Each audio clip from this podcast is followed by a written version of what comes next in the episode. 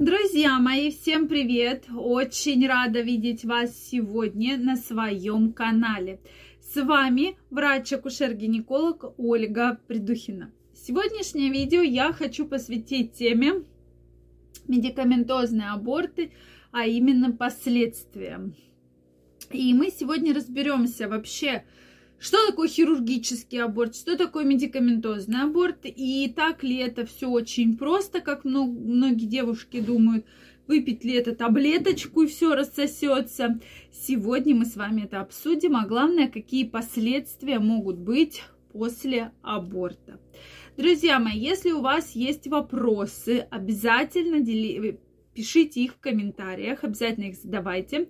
И в следующих видео я обязательно буду отвечать на самые часто встречающиеся вопросы. Ну что, друзья мои, действительно, так иногда случается в жизни абсолютно каждого, что я крайне рекомендую, чтобы, конечно, такого не случалось. Но если случается, случается незапланированная беременность. И для многих женщин это такой вот шок, да? шок. Вообще хочу вам рассказать немножко статистики, которая многих удивляет. Я всегда, когда рассказываю эту статистику студентам, они очень удивляются. Вот кто, на ваш взгляд, более, чаще всех делает аборты, ну вот в среднем, да, вот э, пишите мне портрет женщины, да, не внешне, а то есть работает она, не работает, сколько у нее лет, сколько ей лет, сколько у нее есть, есть ли у нее дети, нет ли детей. Действительно очень интересно, потому что часто многие думают, что там аборты делают больше там молодые девушки, которые там поступают в институты, для которых это первая беременность. Многие думают, что аборты в основном делают э, там какие-то асоциальные, да, так называемые женщины, у которых там беспорядочные половые связи, и они вот беременеют и делают аборт. Это такое самое часто распространенное, да, мнение. На самом же деле все обстоит немножко не так. Я здесь говорю статистические данные. То есть это не конкретно мои данные, но в клиниках это как раз все, в принципе, подтверждается. Так вот, самый частый портрет женщины, который идет на прерывание беременности нежелательно, это женщина в районе 30-35 лет, у которой уже есть один ребенок, и она недавно вышла из декрета. И вот она как бы понимает, что беременна вторым ребенком, и там вторым, или, ну, обычно по статистике это именно вторая, второй, как бы ребенок. И вот женщины похожего портрета просто не хотят уходить в декрет и, соответственно, идут на прерывание беременности. Опять же, это сухая статистика. Безусловно, я за то, чтобы каждая женщина выбирала метод контрацепции для себя. Тем более мы с вами живем в прекрасное время. Мы можем выбрать контрацепцию по всем вашим запросам. Сейчас огромный выбор.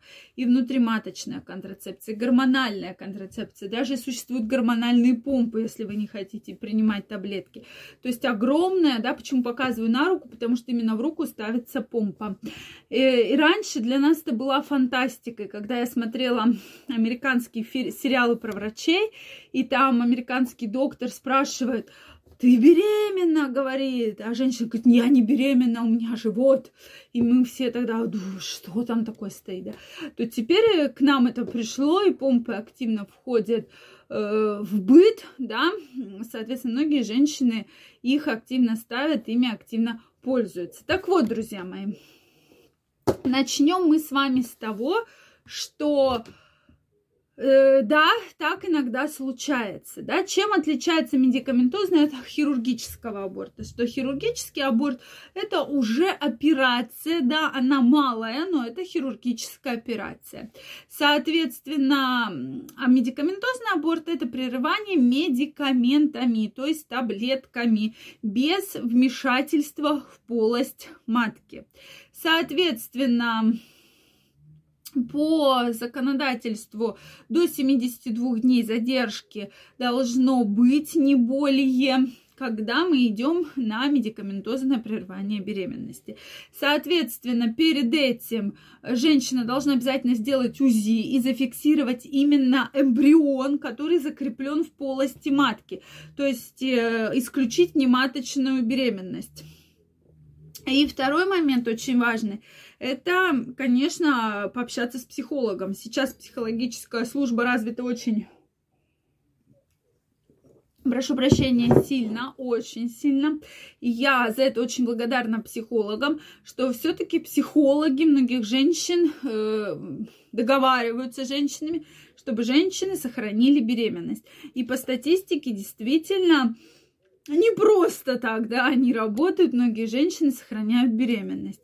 Поэтому консультация психолога обязательно, обязательно э, УЗИ, да, для того, чтобы понимать, что беременность маточная, и она развивается, и, соответственно, женщина дальше, ей дается время подумать, и дальше уже ей даются препараты. То есть первая группа препаратов э, настроена на то, чтобы подавить действие прогестерона, потому что прогестерон это главный гормон беременности, который поддерживает беременность практически на всем протяжении, особенно в начале первого, самых первых сроках.